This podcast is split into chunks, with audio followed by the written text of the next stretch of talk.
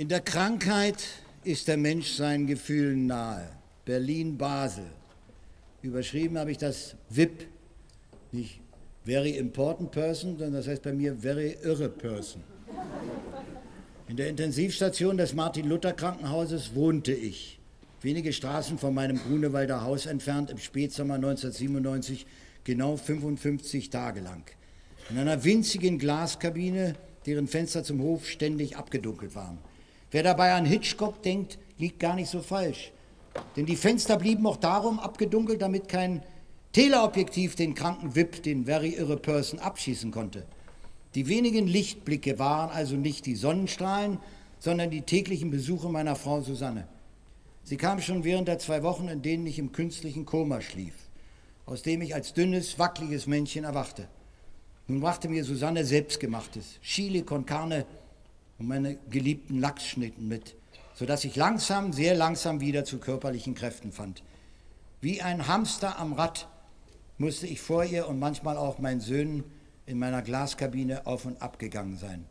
Nach einer Lungenentzündung mit geschwollenen Füßen und vorübergehend auch mit dem Verstand eines Hamsters. Ich sponn, ich werde den bald 20 Jahre toten Peter Frankenfeld treffen. Man solle mir meine schönste Krawatte bringen, denn Frank Sinatra wünsche mich auf dem Bahnhof zu sehen. Jetzt müsse ich wirklich mich beeilen. Ich könnte Klaus Peimer nicht mit den Proben zu Richard III. warten lassen. Und immer wieder, immer wieder bat ich die Ärzte, mir zu helfen. Immer wieder Fahrkarte nach Berlin zu besorgen, wo ich mich befand, doch wohl nur mit meinem schwachen Körper. Dieser aber fühlte sich in seinem Zwinger so eingeschlossen, dass meine Fantasie ausbüchste und auf Reisen ging.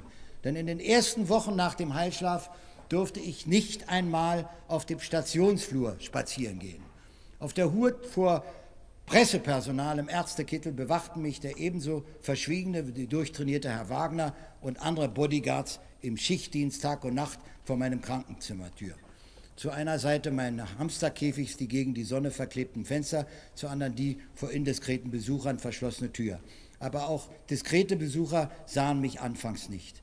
Die meisten Bekannten, die mich sehen wollten, bat mein Manager Peter Wolf nicht zu kommen.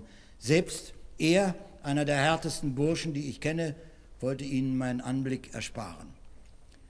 Sogar jedoch auf diesem Friedhof der Lebenden zuckte, hatte man mir später erzählt, der Entertainer auf. Nicht im Smoking, sondern im Trainingsanzug. Wenn ich den Bodyguards auf dem Flur doch einmal entwischen konnte stöhnten die anderen Intensiven an ihren Beratungs Beatmungsgeräten. Während die ahnungslose Zeitung dem hübschen Märchen auf dem Leim ging, ich spiele Schach wie Kasparov, sprachen meine Berliner Ärzte erschrocken von Korsakow und befürchteten mein endgültiges Matt. Mit den Ärzten erschrak meine Familie, denn das nach einem russischen Psychiater benannte Korsakow-Syndrom ist die Diagnose einer verheerenden Hirnschädigung. Kein rätselhafter genetischer, sondern eine Art selbstverschuldeter Alzheimer. Die Quittung für eine vergiftende Lebensführung bis zum Delirium tremens. Der Totenschein für einen denkenden Kopf. Für meinen Kopf konnten die Internisten des Martin-Luther-Krankenhauses nach ihrer vorsichtigen Diagnose nichts mehr tun. Mit ihrer Hilfe hatte mein Körper wieder das Gehen gelernt. Nun benötigte ich die Kunst eines Neurologen, die es meinem Gehirn und eines Psychiaters, die es meiner Seele wieder beibrachte. Dafür war die Berliner Intensivstation der falsche Platz. Selbst mein Leibarzt Dr. Moschiri sagte meiner Frau, bei uns ist ihr Mann nach seiner körperlichen Genesung wie ein Patient mit einem gebrochenen Arm, der auf einer Hals-Nasen-Ohrenstation liegt. Nach Basel flog der Privatpatient in einer Privatmaschine. Aber nicht, weil er Geld zum Fenster hinausschmeißen wollte, vielmehr um der Pressemeute zu entkommen, um mir die Paparazzis in vergleichbar ärmlichen Situationen vom Halse zu schaffen, hatte meine Familie schon manche geheime Kommandosache mit mir veranstaltet. Das Kommandounternehmen Berlin-Basel war das geheimste. So geheim, dass ich mindestens von einem bunten Blatt weiß, dass seine Fotografen in ein hoffentlich teures Hotel nach Wien hetzte, damit sie dort die einschlägigen Klinik abklapperten. Während sie schon zu klappern begannen, verließ ich das Martin-Luther-Krankenhaus durch einen Hinterausgang und wurde in Begleitung meiner Frau, meines Bodyguards Herrn Wagner und eines Assistenzarztes zum Flughafen Tempelhof gefahren. In einem unauffälligen Auto und auf Schleichwegen, die kein normaler Passagier benutze. Dort stieg ich nicht auf dem überschaubaren Rollfeld, sondern bereits im Hangar in mein Flugzeug ein. In Basel landete die Maschine anderthalb Stunden später auf einer so entfernten Außenposition, dass sie nicht einmal das perfekteste Teleobjektiv erreichen konnte. Als was für ein Mensch kam ich dort an?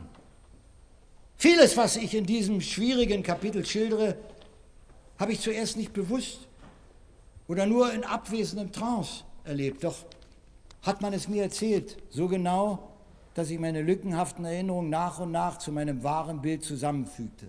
Zu diesem wahren Bild gehört auch eine Szene während des Fluges. 10.000 Meter über der Erde bat ich eine Stewardess, sie möge bitte dafür sorgen, dass nun endlich auch die Passagiere auf den Tragflächen einsteigen. In diesem schockierenden Augenblick hätte mir selbst meine hoffende Susanne keinen roten Heller mehr auf meine Rückkehr ins Leben gesetzt. Unter dem Namen Erwin Sommer war der Trinker Harald Junke nur im Film in der Basler Klapse gelandet. Unter dem Namen Herr Hartmann wies man mich nun wirklich ein. Das Pseudonym war als mein Personenschutz gegen Leute wie jene gedacht, die in Wien und anderorts nach meinem verkäuflichen Elend suchten. Mit zurückgewonnenen Sinn für schwarzen Humor möchte ich das Pseudonym heute gern als geschickte klinische Irreführung bezeichnen. Mein Gastgeber, der neue ärztliche Direktor des PUC, Professor Dr. Franz Müller-Spahn, begrüßte mich nicht als einschüchterner Gott in Weiß, sondern in einer fast gemütlich zu nennenden Joppe nebst geknöpfter Weste. Aber er gab sich deswegen keineswegs zugeknöpft. Vom ersten Augenblick an strahlte der junge Chefarzt hinter seiner dunkel gerandeten Nickelbrille auf und beruhigte Susanne, es ist kein Korsakow-Syndrom, ihr Mann ist gerade mal noch dabei vorbeigekommen. Das Comeback war also klar, ich war in einem Trockenrausch und ich werde diesen Professor nie vergessen. Außerdem hat er zu mir gesagt, ich bin jetzt 68, er ist 46, bis ich 80 werde, lässt er mich nicht mehr aus dem Klauen, also die Chance wird er sicher erreichen. Nicht nur bei meinem Professor.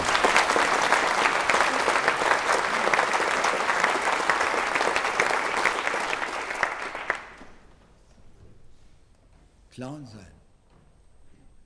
Wer möchte nicht manchmal ein Clown sein, dem selbst die Kinder vertrauen?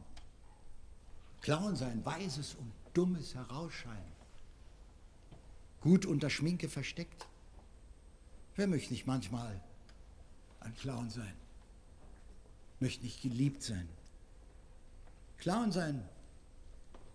Frag doch mal, wer von den Großen Hätte nicht gern so große Schuhe, wer denn möchte nicht sein Herz mal entblößen, schaut ernst den Lachenden zu.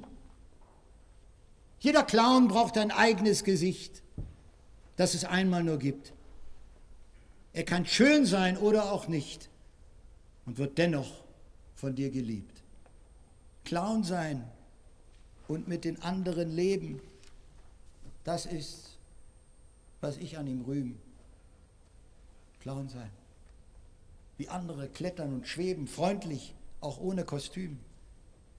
Da möchte ich manchmal ein Clown sein. Möchte geliebt sein, Clown sein, eigene Schwächen erkennen und sehen, dass es sie gibt. Clown sein, schüchtern und zärtlich benennen.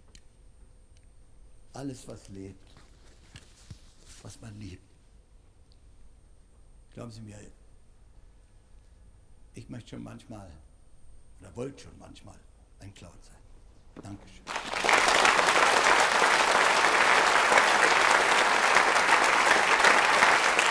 Applaus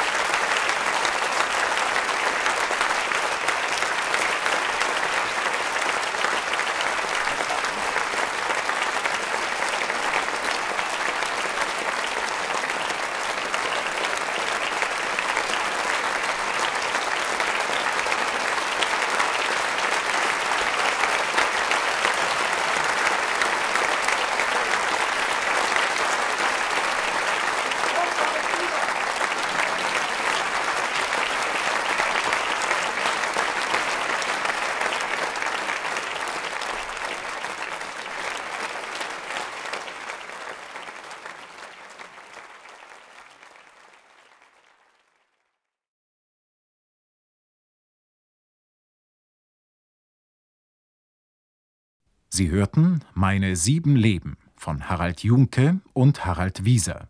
Live-Mitschnitt einer Lesung von Harald Junke. Hier noch einige Hinweise auf das weitere Programm des Hörverlags. Wenn Männer sich verheben von Tilman Spengler, gelesen vom Autor Horn und Töne Klaus Wallendorf. Der Fenstersturz von Mario Adorf, gelesen vom Autor.